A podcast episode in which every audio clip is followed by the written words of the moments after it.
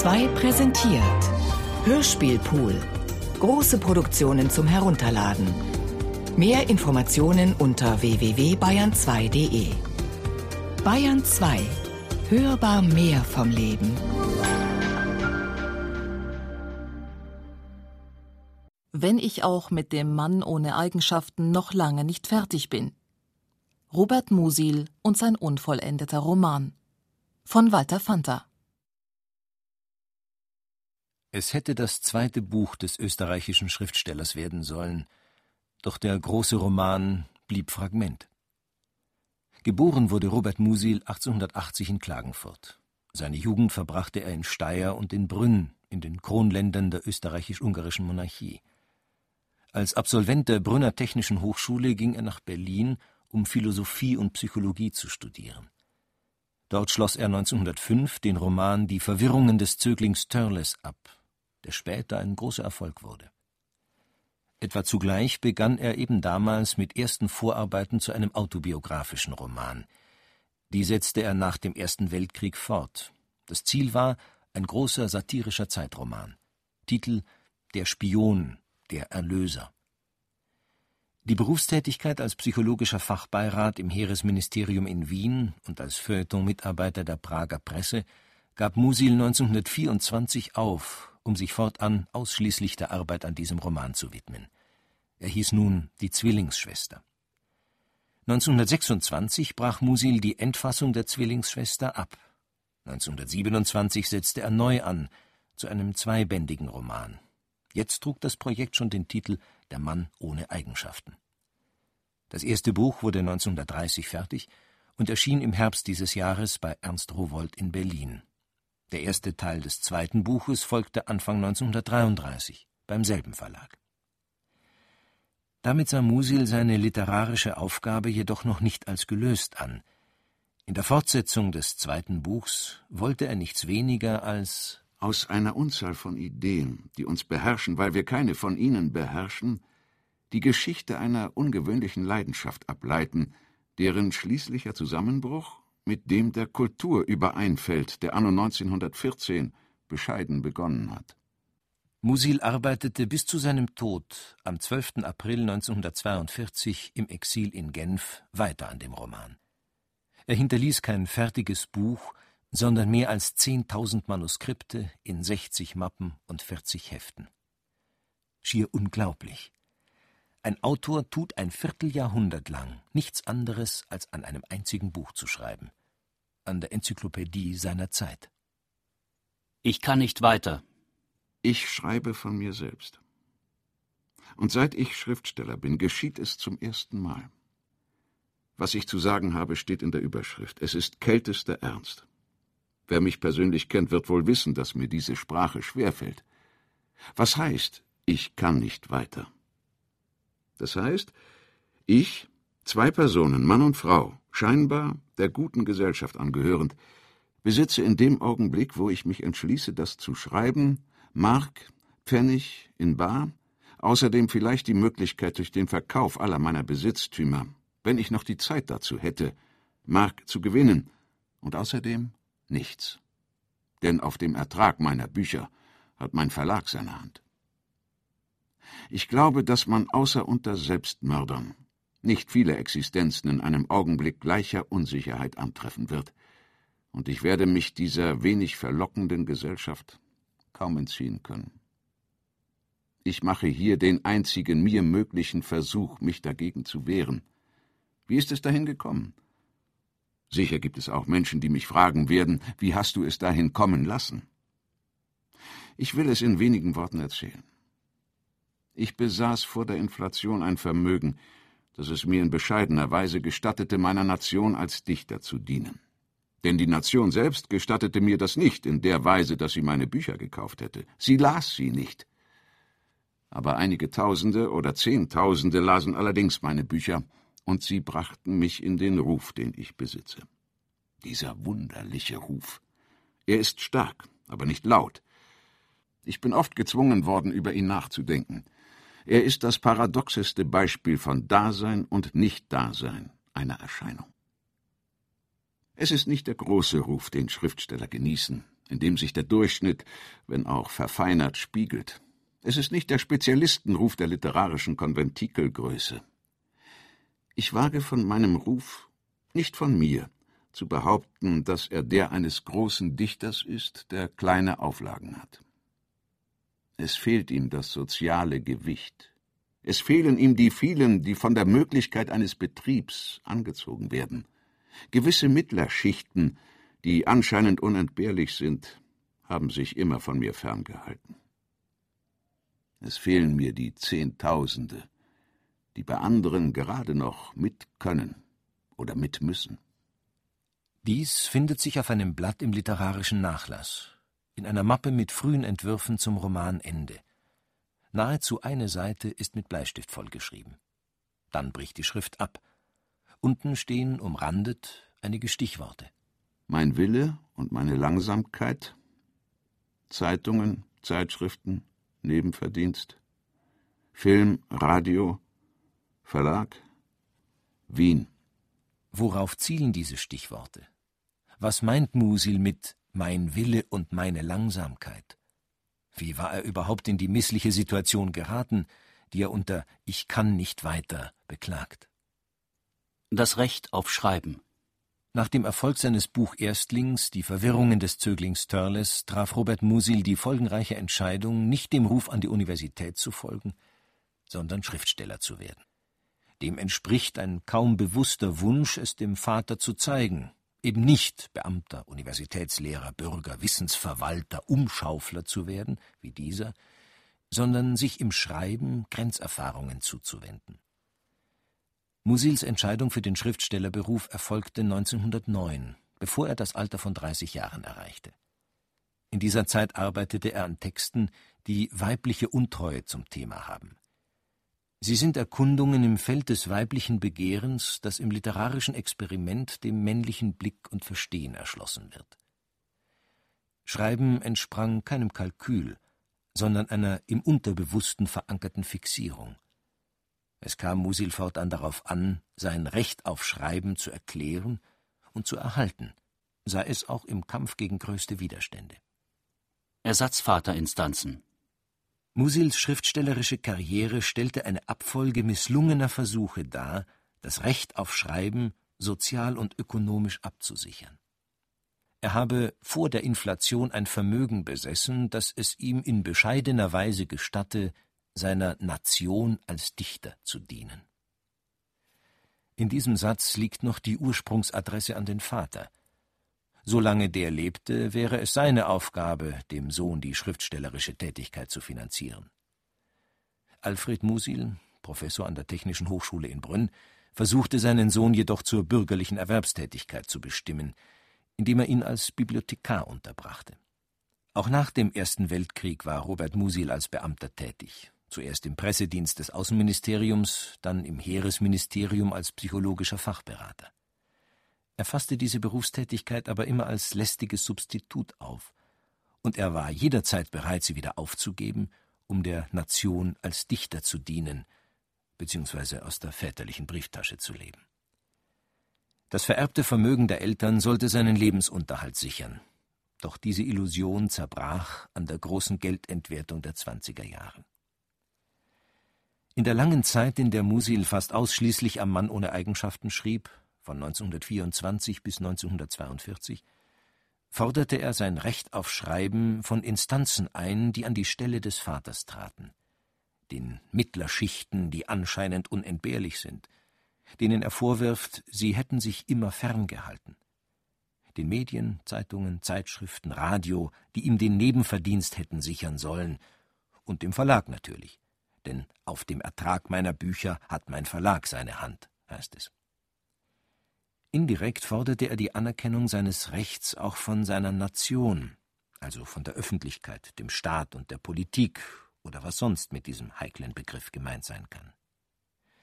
Und eine weitere Instanz, die ebenfalls angesprochen ist, bilden jene Tausende oder Zehntausende, seine Leserschaft, die ihm seinen wunderlichen Ruf eingetragen hat die wird auch noch in die Pflicht genommen, ihm bei der Verwirklichung seines Anspruchs als private Mäzene zu dienen.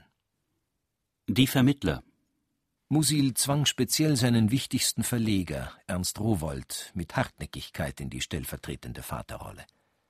Ab Anfang 1925 erhielt Musil von Rowohlt Vorauszahlungen für den Roman.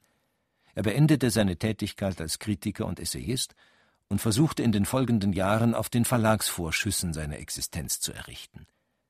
Aus der vertraglichen Bindung an Rowohlt bis 1936 erwuchs ein zwölfjähriger Antriebs- und Belastungszyklus.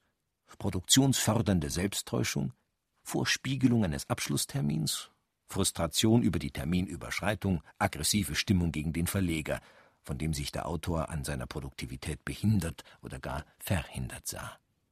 Immer verschanzt hinter kaufmännischen Berechnungen, deren letzter Sinn der ist, dass er kein Vertrauen in den Absatz hat, obgleich er den künstlerischen Wert nach dem Urteil seines Lektors hochhob. Er glaubt, ich selbst zu sein. Akzeptiert es gern, dass es ein ungeheures Risiko sei, ein Buch wie den Mann ohne Eigenschaften zu verlegen. Er behält alle Eingänge zurück. Er hat für sich abgestrichen und nicht für mich. Er macht mit den Verträgen, was er will, als hätte er sie mit sich selbst abgeschlossen. Ökonomische Kriterien ließ Musil nicht gelten. Das Marktgesetz, das Produktionskosten aus dem Zeitfaktor errechnet, setzt er außer Kraft, indem er seine Tätigkeit als Schriftsteller zu einem Wert erklärte, der sich aus sich selbst rechtfertigt. Die Bewertung der Qualität des Werkes stünde dem Verlag nicht zu, sie messe sich nicht an der Größe der Leserschaft. Musil argumentierte mit seinem Ruf der eines großen Dichters, der kleine Auflagen hat – und dem das soziale Gewicht fehlt. Für den Verlag müsse es wert genug sein, einen Dichter von seinem Rang unter die Fittiche nehmen zu dürfen. Paradoxerweise war es so, dass Musils Verleger Ernst Rowold und später Beermann Fischer das auch anerkannten und an ein Geschäft mit dem Verkauf von Musils Büchern ohnehin nicht glaubten. Doch beide Verleger waren schlicht nicht in der Lage, Musil in dem Maß zu unterstützen, in dem der dies von ihnen erwartete. Die Datierung. Der Anlass von Ich kann nicht weiter war gegeben, als Musil sich von seinem Verlag bereits keine rechte Hilfe mehr erwartete. 1931 geriet der Rowold Verlag in eine Finanzkrise und musste seine Vorauszahlungen für das zweite Buch des Mann ohne Eigenschaften einstellen. Ein mögliches Datum für die Niederschrift ist der Sommer 1931, der Zeitraum der sogenannten ersten Rowold-Krise – im September 1931 erzielten Rowohlt und Musil eine vorübergehende Einigung. Schon im September 1932 kam es zur zweiten Rowohlt-Krise. Im März 1933 liefen Rowohls Zahlungen an Musil im Zusammenhang mit der Machtergreifung der Nationalsozialisten im Deutschen Reich vollends aus. Musil stand nun ganz und gar ohne Geld da. Ich kann nicht weiter kann also auch in der zweiten Hälfte des Jahres 1933 geschrieben worden sein, als Musil von Berlin, wo er von November 1931 an wohnte, nach Wien zurückgekehrt war. Wien ist ja das rätselhafte letzte Wort im Entwurf. Die Adressaten. Welchen Zweck hatte die Abfassung des Bleistiftentwurfs überhaupt? Ist es eine Selbstaussprache, Will der Autor sich erleichtern, indem er seine Sorgen und Verzweiflung zu Papier bringt? Es ist kältester Ernst. Die Formulierungen lassen an einen realen Adressaten denken. Außerdem wurde das Blatt nicht weggeworfen, sondern aufbewahrt, gemeinsam mit einem ähnlichen Text unter dem Titel Vermächtnis. Hoffte Musil mit Schreiben wie diesen geregelte finanzielle Zuwendungen durch eine private Förderergruppe zu erwirken? Vielleicht sind sie im Vorfeld der Begründung der Berliner Musil-Gesellschaft 1931 verfasst worden. Dafür spricht die vorgesehene, aber nicht ausgefüllte Angabe der noch vorhandenen letzten Reserven in M, in Mark, nicht in Schilling. Die Berliner Musil-Gesellschaft setzt sich aus dem Arzt und Kunsthistoriker Kurt Glaser, dem Bankier und Kunstsammler Klaus Pinkus, dem Mathematiker Richard von Mises, dem Bankier Arthur Rosin und anderen zusammen.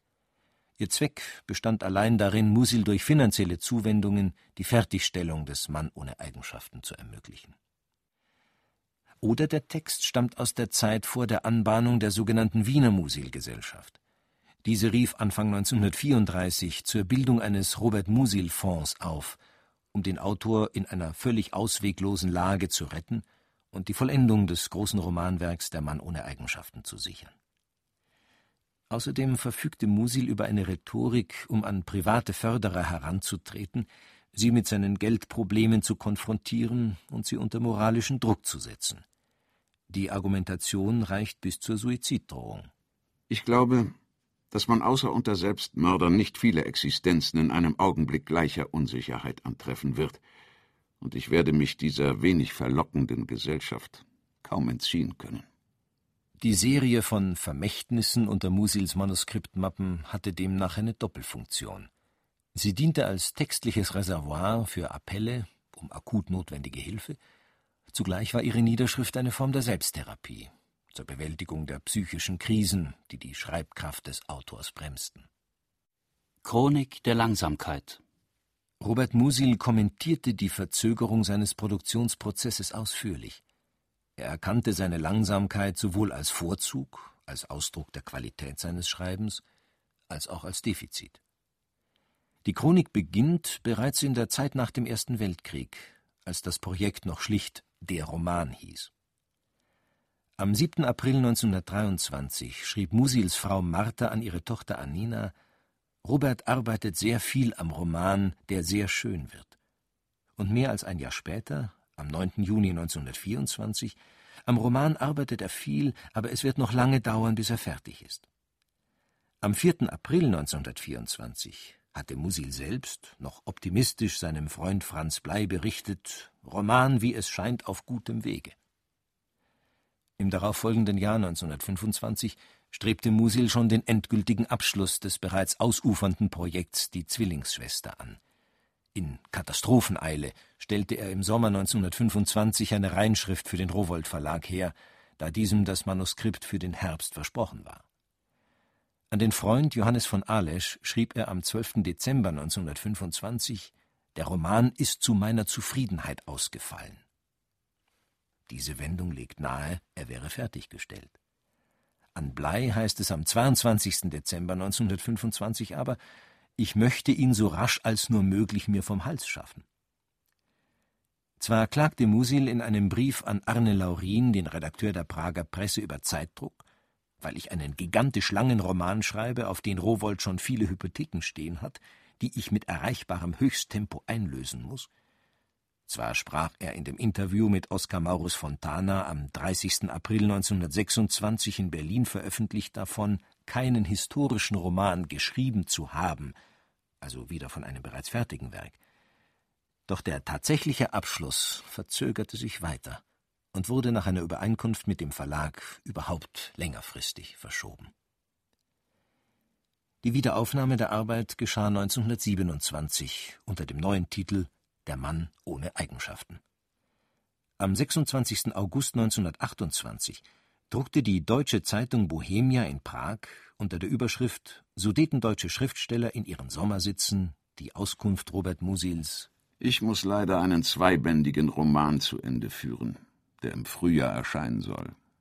Der annoncierte Termin Frühjahr 1929 konnte nicht eingehalten werden. Musil gelang es allerdings, seine Arbeitshemmungen durch eine Therapie bei Hugo Lukács, einem Schüler Alfred Adlers, vorerst einigermaßen Herr zu werden. Er begann Anfang 1929 mit der Reinschrift des Romans, das heißt mit einer endgültigen Niederschrift der schon vorhandenen Teile zu einem ersten Band.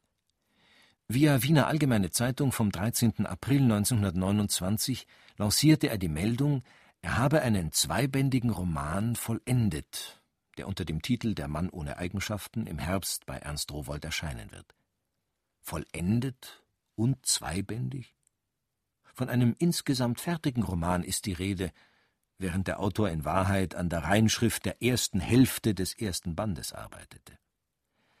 Im Sommer 1929 beklagte er sich bei Blei Es gelingt mir nicht, die Wurstmaschine, durch die der Roman hindurch muss, schneller anzutreiben. Gegen Ende des Jahres 1929 steigerte er sein Arbeitspensum bis zur Besessenheit. Am 4. Dezember teilte er Ale Schmidt, muss heute noch fast 20 Kapitel schreiben und möchte den ersten Band doch Ende Dezember oder Mitte Jänner abliefern, wenn ich nur fertig bin. Erst im Oktober 1930 schloss Musil das Manuskript des ersten Buchs endgültig ab. Von der erfolgreichen Fertigstellung wollte er sich den Schwung für die rasche Fortsetzung holen. In ein Arbeitsprotokoll zur Reinschrift des zweiten Bandes, das er ab Oktober 1930 führt, trug Musil nun Aufzeichnungen über sein tägliches Arbeitspensum ein. Das Protokoll gibt ein beredtes Zeugnis von neuerlichen Verzögerungen. Vermerkt ist die Zahl der Tag für Tag reingeschriebenen Manuskriptseiten, neben den Nummern der reingeschriebenen Kapitel und der hinzugehörigen Blätter mit Fragen zur Reinschrift. 29. Oktober 1930 19 Zeilen Aufsatz. Ab dreiviertel fünf Uhr doch noch circa fünfviertel Seiten Kapitel 2. Alle von der Arbeit abhaltende Faktoren registrierte Musil genau. Oktober bis November 1930 etwa. Nachmittag Abhaltungen. Überdruss Aufsatz. Außer Haus, größerer Spaziergang, Telefone, zerstreut durch Brief, schlechte Laune. Vorlesungsvorbereitung, Geburtstagsantworten, Briefe, zerstreuter Tag, Vorlesung, abgelenkt durch die Notwendigkeit, Rezensionen und Prospekt zu ordnen, stark erkältet und reduziert. Material gesucht. Arzt, leichte Bronchitis, stark zerstreut. Zum Januar 1931 findet sich Krankheit, Aufsätze, Grippe und Aufsatz, spät aufgestanden, Hemmung, Grippe und bettlägerig, müde. Marthas Geburtstag, Kino, Zahnarzt. Gefühl, ich muss Material sichten. Kaum zum Schreiben gekommen, zumal ich in den Mappen etwas gesucht habe und dabei viel vergessenes Material sah. Neun Monate lang notierte Musil die Arbeitsfortschritte Tag für Tag. Mitte Juni 1931 brach er die regelmäßigen Aufzeichnungen ab. Als Grund ist Abbruch Rowold bzw. die Rowold-Affäre vermerkt. So bezeichnet der Autor die Differenzen mit dem Verleger Ernst Rowold infolge der finanziellen Krise beim Verlag. Ab nun verläuft der Arbeitsprozess unkontinuierlich. Musil nimmt die Eintragungen sporadisch wieder auf. Die Krise des Verhältnisses mit dem Verlag, schwere Erkrankungen und die Irritation über die Zerrüttung der politischen Verhältnisse im Deutschen Reich halten den nun in Berlin lebenden Autor von der zügigen Fertigstellung des zweiten Buchs des Mann ohne Eigenschaften zunehmend ab. An die Stelle der Fortschrittsmeldungen treten jetzt Bankrotterklärungen, wie das Blatt mit dem Titel Ich kann nicht weiter. Auf der letzten Seite des Arbeitsprotokolls finden sich nur mehr Zeitpläne, mit denen sich Musil selbst unter Druck zu setzen versucht. Vom 22. Juli 1932 dürfte ein Notizblatt stammen, das die inneren Zwänge in einer absurd anmutenden Weise zum Ausdruck bringt.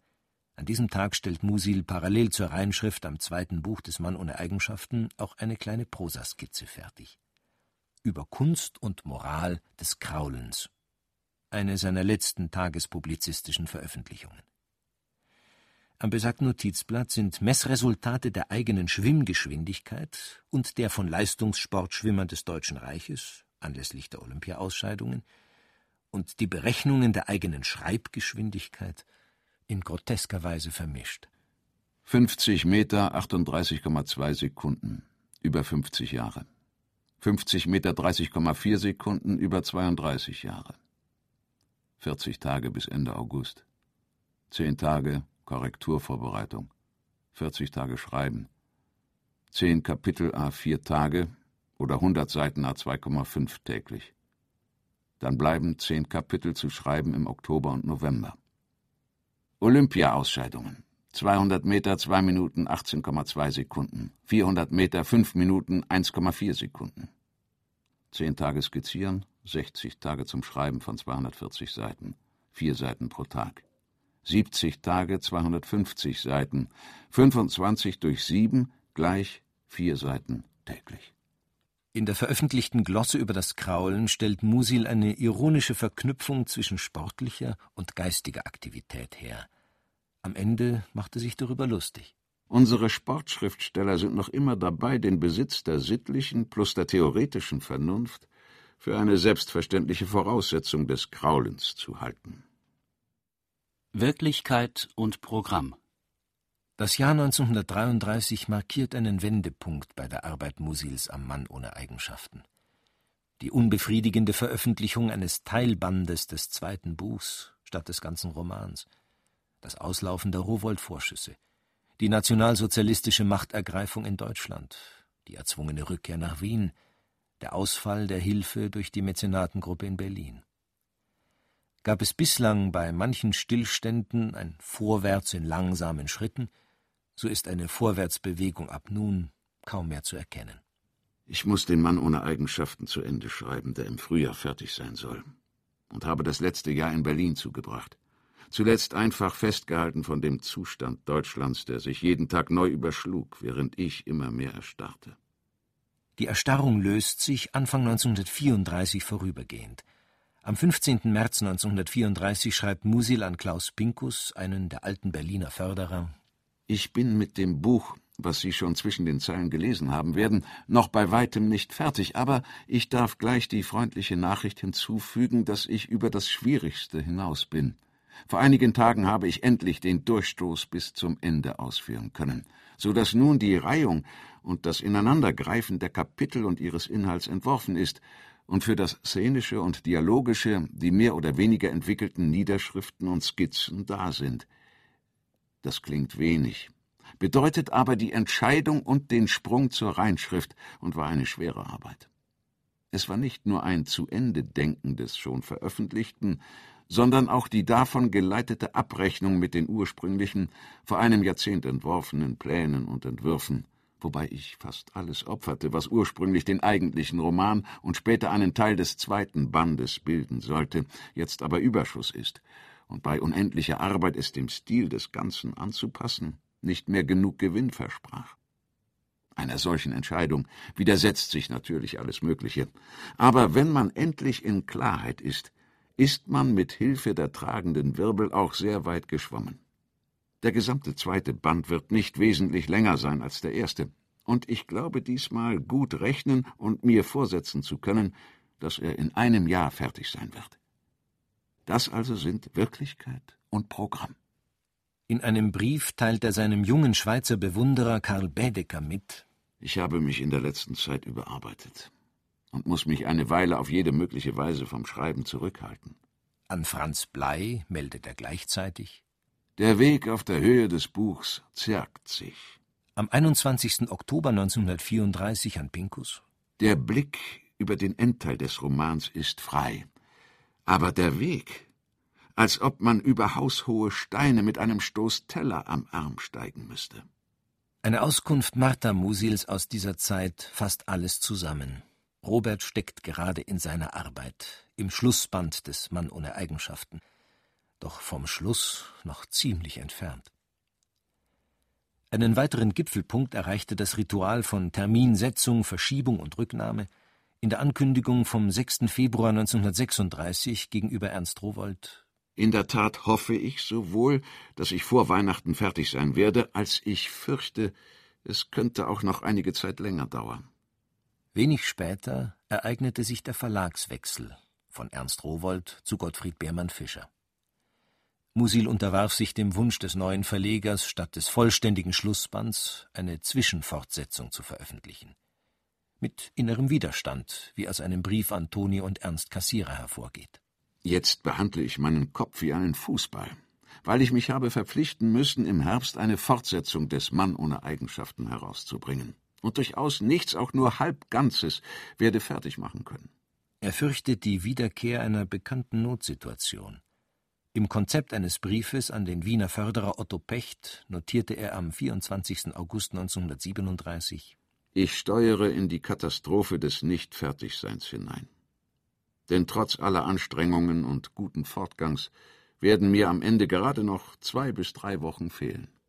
Ende 1937 konnte Beermann Fischer 20 neue Kapitel in Satz geben. Während Musil deren Fahnen bereits zur Korrektur vorlagen, beeilte er sich Anfang 1938 vergeblich, der Zwischenfortsetzung noch weitere Kapitel anzufügen um dann möglichst bald mit dem Schlussband nachsetzen zu können. Auf Spinnenfäden schaukeln. Durch den Anschluss Österreichs an das Deutsche Reich und die Liquidierung des Beermann Fischer Verlags in Wien unterblieb die Veröffentlichung der Zwischenfortsetzung. Musil glitt in einen verlagslosen Zustand.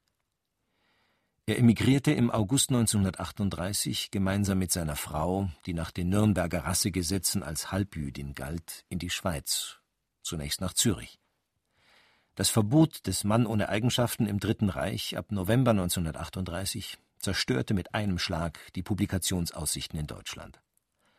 Musil versuchte halbherzig eine Einigung mit Beermann Fischer zustande zu bringen, der seinen Emigrationsverlag in Schweden weiterführte. In einem Schreiben vom 1. Februar 1939 nach Stockholm erklärte Musil dem Lektor des Verlags Viktor Zuckerkandl, warum die Romanarbeit wieder nicht fortschritt. Missmut und Kampf mit dem Nebel stören meine Arbeit sehr und oft in den ungelegensten Augenblicken. Darin können Sie einen Grund sehen, weshalb irgendein zu schreibendes Stück ebenso gut drei Wochen wie eine Woche dauern kann. Sie wundern sich mit Recht darüber, dass etwas schon fertig gewesen ist, noch einmal unfertig sein soll. Erklärung Ich hatte mich übereilt, und die so entstandene Ausführung befriedigt mich nicht. Diese Unbefriedigung ist aber nichts, das sich mit Pfeil und Raspel beseitigen ließe. Sie ist eher einem unklaren Teint zu vergleichen, der sich nur nach Umbildung der ganzen inneren Vorgänge bessert. Musil konnte die Fertigstellung des Romans einfach nicht beschleunigen. Gegen die angewachsenen äußeren Schwierigkeiten wehrte er sich mit einer provokanten Verlangsamung seines Schreibtempos. Gerade in angespannten Situationen nahm er zu Kehrtwendungen Zuflucht. Er begann das schon so gut wie abgeschlossene neu anzupacken. An Zuckerkandel.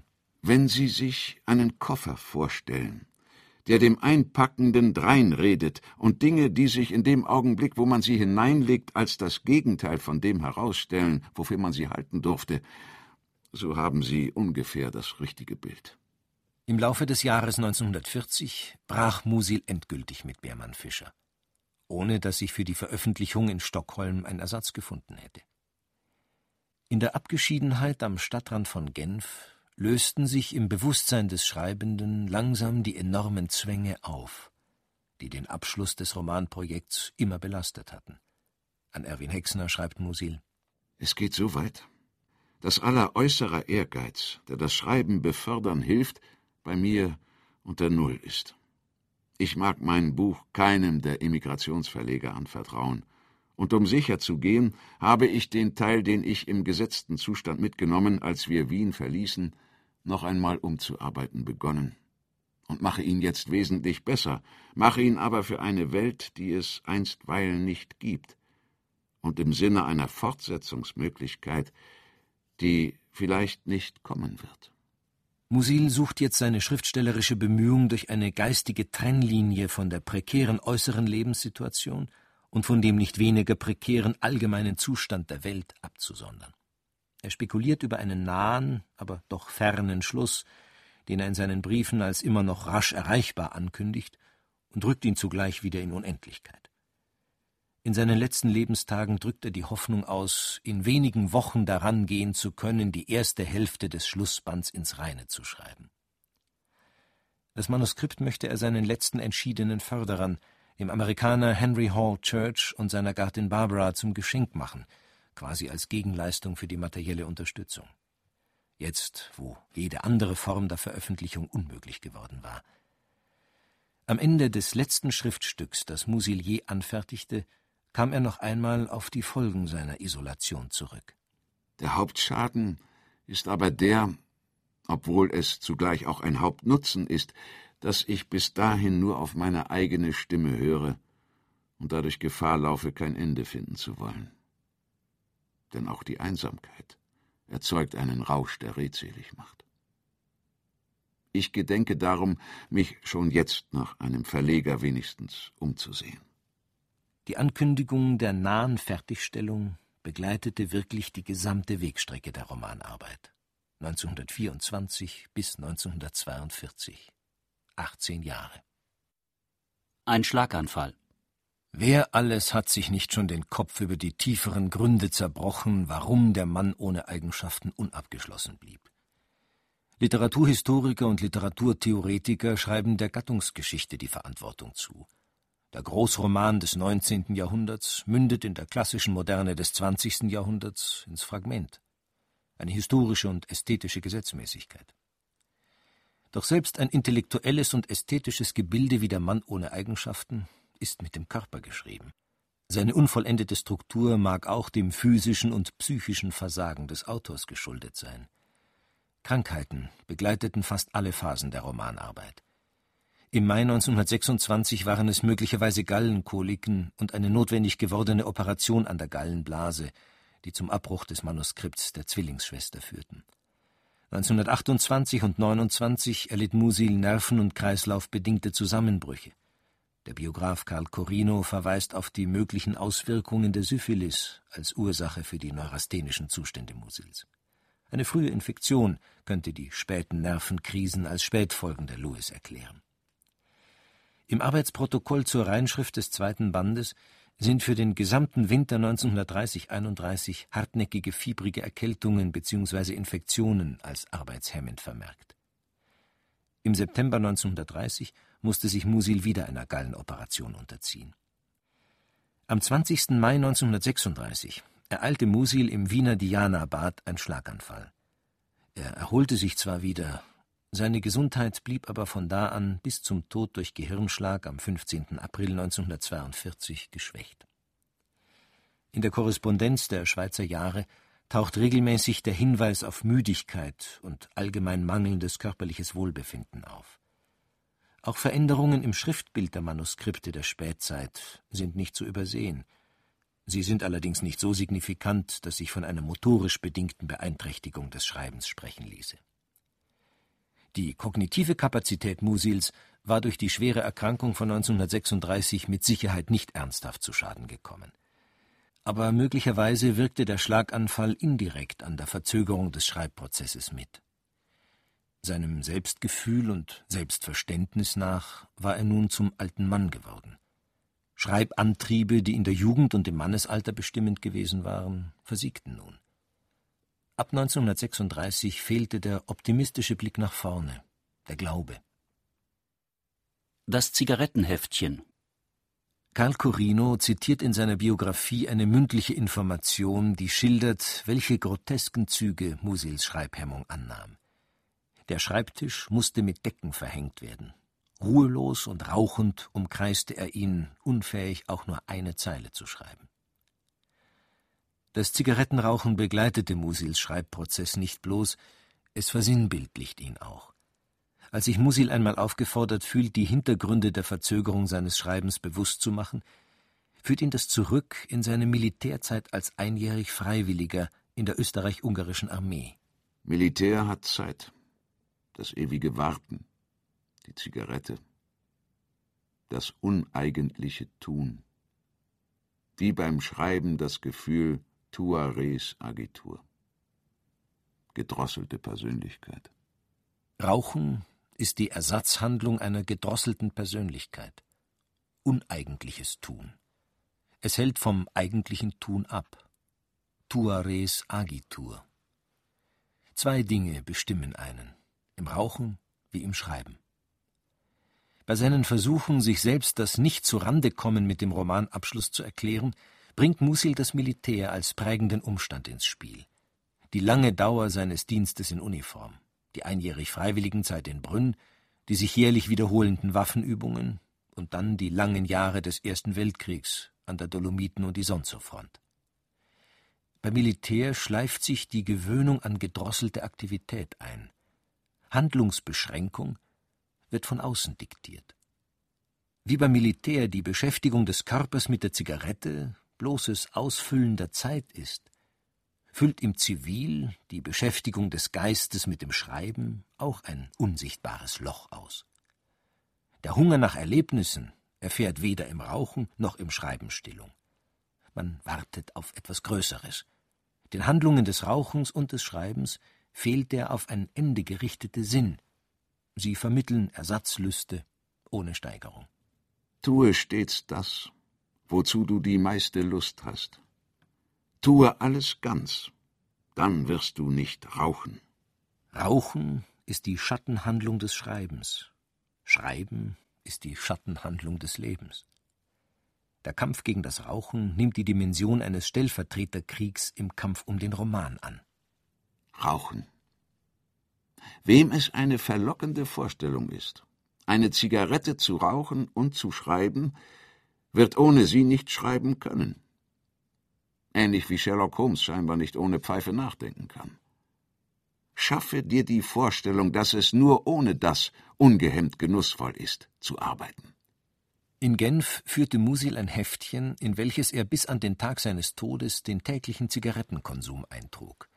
In Analogie zum Arbeitsprotokoll von 1930 und 31, wo er die täglichen Fortschritte bei der Niederschrift des zweiten Bandes festhielt. Jetzt notierte er statt der Zahl der geschriebenen Seiten die Zahl der gerauchten Zigaretten. 9 Uhr 0, 9 Uhr 30, 10 Uhr 55, 11 Uhr 40, 4. 12 Uhr 0, 3 Uhr 40, 4 Uhr 25, 6 Uhr 30, 7 Uhr 20, 9 Uhr 15, 9 Uhr 45, 7. In ein Heft, das er parallel zum Zigarettenheftchen führte, trug er eine Notiz ein, die den Zusammenhang von Rauchen und Schreiben und Leben bewusst macht. Die Langeweile ist eine Hauptspannfeder, die zur Arbeit zwingt. Man kann sich aus der Langeweile ebenso aus nervöser Überausgeruhtheit in die Arbeit stürzen, und zwar mit ganz unbelasteten Nerven. Die Ersatzhandlung ist das Rauchen. Es beruhigt, es spannt ab. Die Ungeduld, die Überausgeruhtheit ist schon durch eine Zigarette beseitigt. Und statt etwas zu erwerben, das einen vor Verzweiflung schützen und einem Selbstzufriedenheit schenken kann, und überhaupt wichtig und kurz das biologische Ziel ist, manipuliert man ein wenig an den Nerven herum. Vorschlag zur Güte. Meide das Rauchen als eine alberne Form des Müßiggangs. Messe psychologisch, teleologisch und nicht chronometrisch.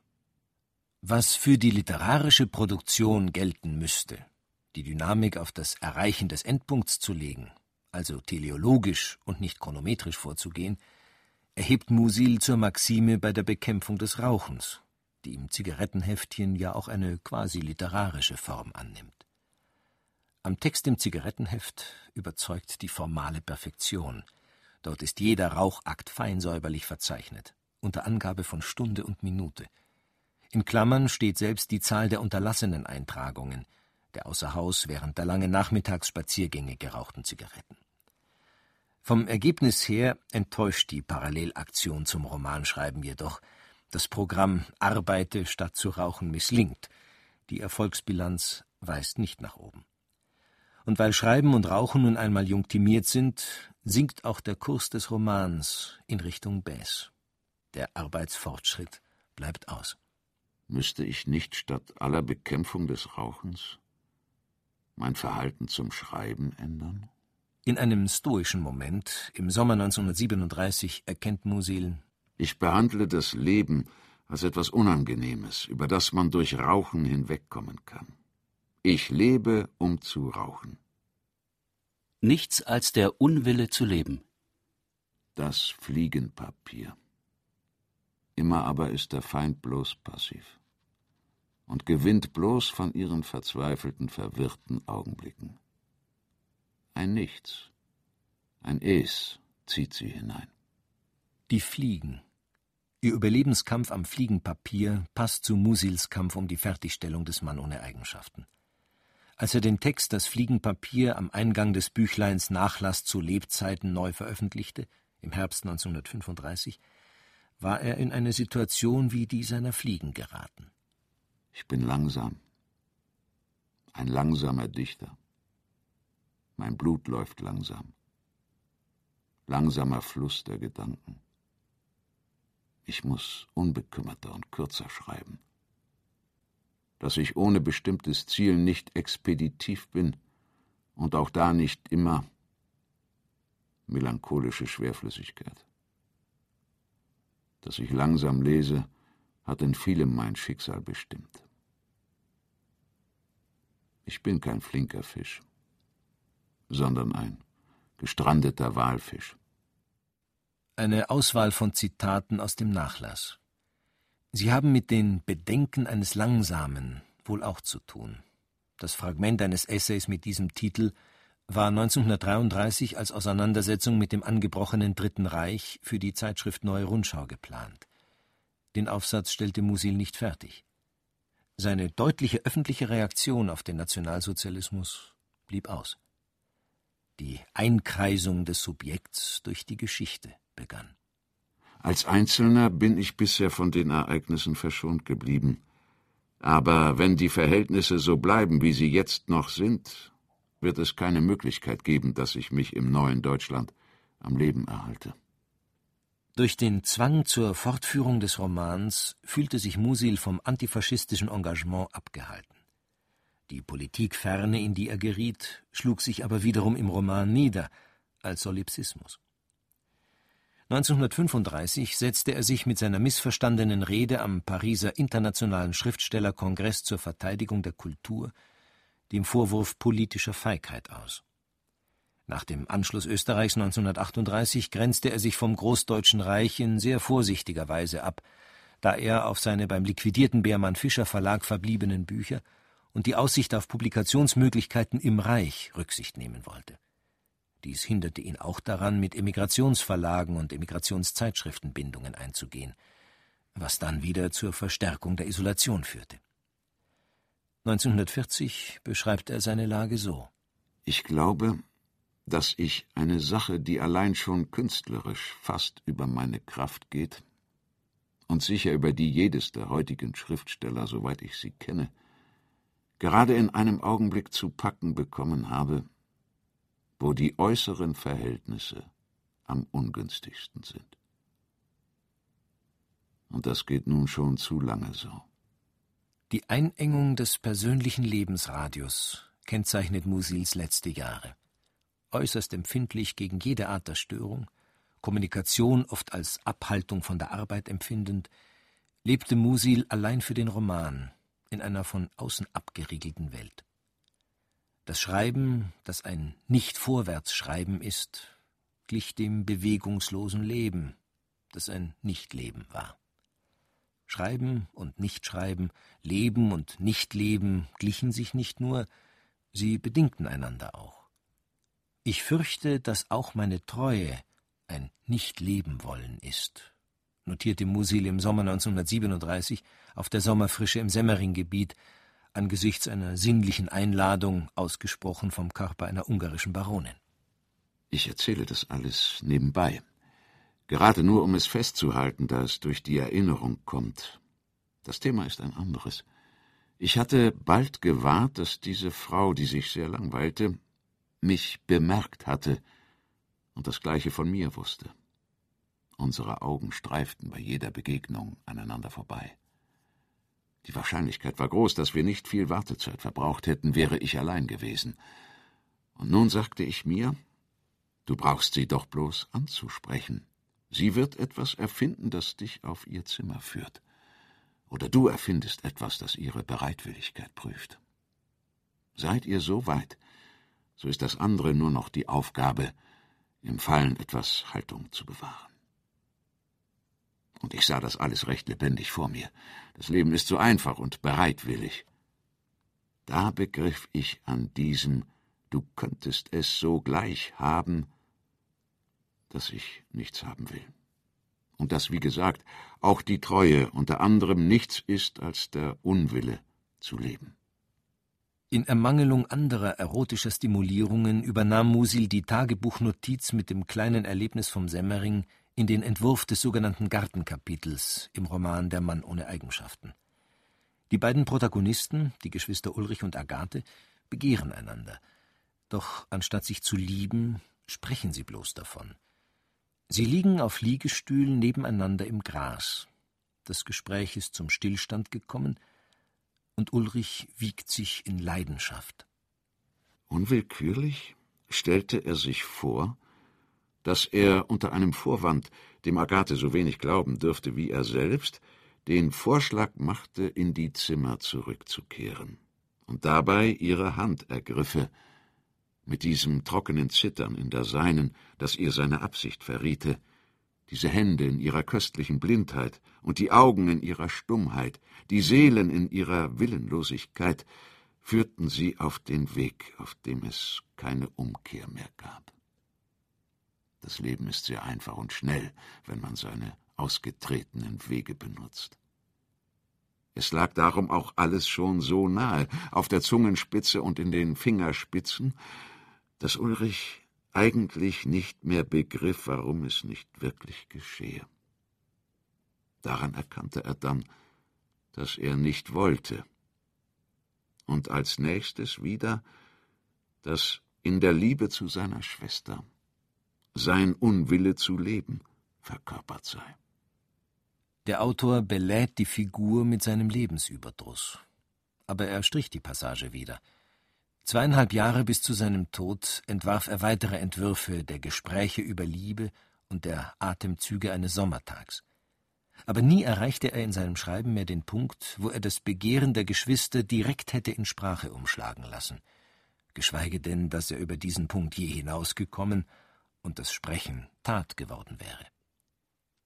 Die Absicht Gottes. Man ist noch begehrlich, wenn man schon längst nicht mehr begehrenswert ist. Man wird leiblich alt und bleibt seelisch jung. Um das Sexuelle ist die widerstandsfähigste menschliche Komplikation. Ist das schon im Leben das Vorbild der Unsterblichkeit? Wenn man annimmt, dass Gott am Mann ohne Eigenschaften etwas gelegen sein könnte. Wenn man diese Tätigkeit so überschätzt, muss man sich töten, wenn sie nicht vorwärts geht.